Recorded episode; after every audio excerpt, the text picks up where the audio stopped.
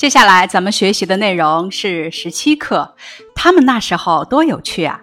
这篇课文选自统编版小学语文六年级下册第五单元，本单元的主题是科学精神。这篇小说主要写的是二一五五年的一天，托米在顶楼上发现了一本很旧的纸质书，书中写的是关于古时候的学校。托米告诉马奇，古时候的学校是什么样子。古时候的学生不用面对枯燥的机器人老师，他们到学校一起学习游戏。马奇对古时候的学校充满了向往。本篇课文有以下几点需要咱们来注意：第一点，对话推进，情节巧妙。作者用一本古老的纸质书作为引子，打开了一个关于现在和过去的话题。两个小主人公托米和马奇的对话构成小说的主体内容。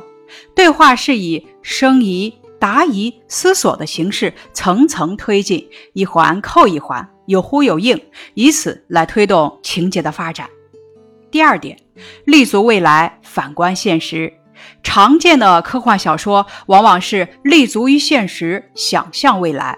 这篇课文却反其道而行之，立足于未来，反观现实，将读者非常熟悉的纸质书、学校教育作为文中孩子想象和听说的对象，却将实际上是创作当时想象出来的电子书、机器老师写的真实而日常。这篇课文通过阅读媒介的变化、老师形象变化和授课方式的变化，表现出了科技的发展将给未来的学习生活带来巨大的变化。这篇课文还生动地描述了人物真实的情感变化，让故事更加生动有趣，让想象也变得真实可信。第三点，结合科技启迪思想。这篇科幻小说描绘了托米和马奇身处未来的学习场景与感受。从两人对话的内容中，咱们可以看出不同时代教育方式的异同，也赋予故事情节思想性的内容。咱们在学习的时候，除了要畅想未来的学习生活之外，还要清楚地意识到，咱们现在的学习生活也有不错的地方。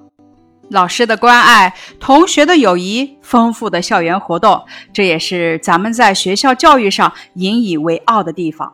第四点，拓展迁移，铺垫习作。本单元的习作要求是展开想象，写科幻故事。他们那时候多有趣啊！作为一篇科幻小说，想象大胆，构思新颖，立意巧妙，为本单元习作提供了很好的范例。本篇课文的人文素养。培养爱科学、学科学、用科学的兴趣。本课的语文要素能够从文中找出不同背景下的事例，发现作者想要表达的观点，并且有自己的初步思维。本课的作者是艾萨克·阿西莫夫，他是美国著名的科幻小说家、科普作家、文学评论家，美国科幻小说黄金时代的代表人物之一。阿西莫夫曾经获代表科幻界最高荣誉的雨果奖和星云终身成就大师奖，被誉为百科全书式的科普作家，这个时代的伟大阐释者和有史以来最杰出的科学教育家。他的主要作品有《基地》系列、《机器人》系列、《银河帝国》三部曲等。本课的资料链接部分：机器人学三定律。机器人学三定律是艾萨克·阿西莫夫提出的，被称为现代机器人学的基石。第一定律：机器人不得伤害人，也不得见人受伤害而袖手旁观。第二定律：机器人应服从人的一切命令，但不得违反第一定律。第三定律：机器人应保护自身的安全，但不得违反第一、第二定律。下面咱们来介绍一下什么是科幻小说。科幻小说是小说的一种，主要内容是在已知的科学知识与科学成就的基础上，做更深入一步的推测，想象未来的科学发展与科技成就。同时，小说中可以传达出作者对现实生活的态度与未来科技发展的思考。这篇课文就是一篇科幻小说。近年，我国在科幻小说领域也取得了很大成就。比如刘慈欣的《三体》便获得了第七十三届雨果奖。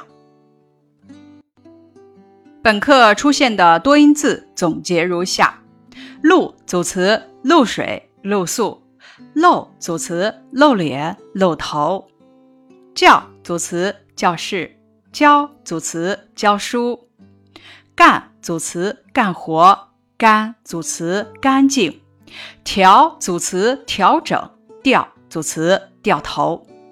本课的近义词总结如下：鄙夷近义词鄙视。憎恶近义词厌恶，失望近义词绝望，高傲近义词傲慢，陌生近义词生疏，全神贯注近义词聚精会神。全神贯注和聚精会神在精神高度集中的意义上构成的是同一关系，它二者还是有区别的，区别在于哪呢？全神贯注偏重的是把所有精神倾注于一点，而聚精会神偏重指把分散的精神集中在一起。例句：他全神贯注地操纵着测试仪器。例句：他那聚精会神的样子还保留在我的记忆里。本课的反义词总结如下：高傲反义词谦虚，热爱反义词痛恨。全神贯注反义词心不在焉。本课的词语搭配如下：高傲的瞧，全神贯注的看书，皱皱巴巴的书页，鄙夷不屑的神情。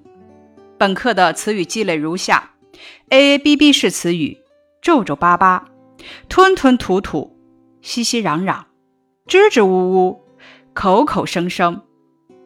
反序词就是意思相同的词，总结如下：适合反序词是合适。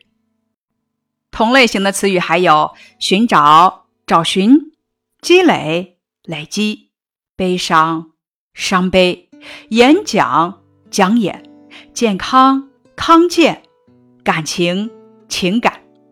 描写人物神态的词语有全神贯注、鄙夷不屑。呆若木鸡，神采飞扬，趾高气扬，泰然自若，垂头丧气。本课的词语解释如下：甚至强调突出的事例，有更进一层的意思。曾经表示从前有过某种行为或情况，这是一个多音字。读曾的时候，组词有未曾。曾几何时，读曾的时候，组词有曾祖父、曾孙。全神贯注指全副精神、高度集中。鄙夷意思是轻视、看不起；不屑指轻视；憎恶指憎恨、厌恶；装置指机器仪器或其他设备中构造较复杂并且具有某种独立功用的部件。高傲是自以为了不起，看不起人，极其骄傲。世纪是计算年代的单位，一百年为一个世纪。调整指改变原有的情况，是适应客观环境和要求。智力指人认识、理解客观事物，并运用知识、经验等解决问题的能力，包括记忆。观察、想象、思考、判断等，干脆指索性，干脆还有直截了当、爽快的意思。比如他说话干脆利落。最后，咱们讲个小故事，因材施教。有一次，孔子讲完课，回到自己的书房，学生龚西华给他端上一杯水。这时，子路匆匆走进来，大声向老师讨教：“先生。”如果我听到一种正确的主张，可以立刻去做吗？孔子看了子路一眼，慢条斯理地说：“总要问一下父亲和兄长吧，怎么能听到就去做呢？”子路刚出去，另一个学生冉有悄悄走到孔子面前，恭敬地问：“先生，我要是听到正确的主张，应该立刻去做吗？”孔子马上回答：“对。”应该立刻去做。冉有走后，公西华奇怪地问：“先生，一样的问题，你的回答怎么不同呢？”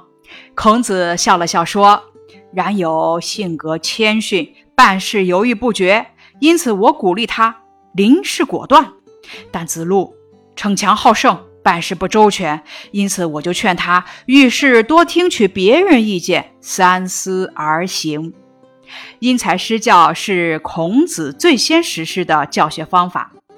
他先充分了解学生，再根据学生的兴趣、能力等具体情况，采取不同的教育方法，让学生各尽其才，有所进步。以上是十七课，他们那时候多有趣呀的预习部分。感谢你的收听。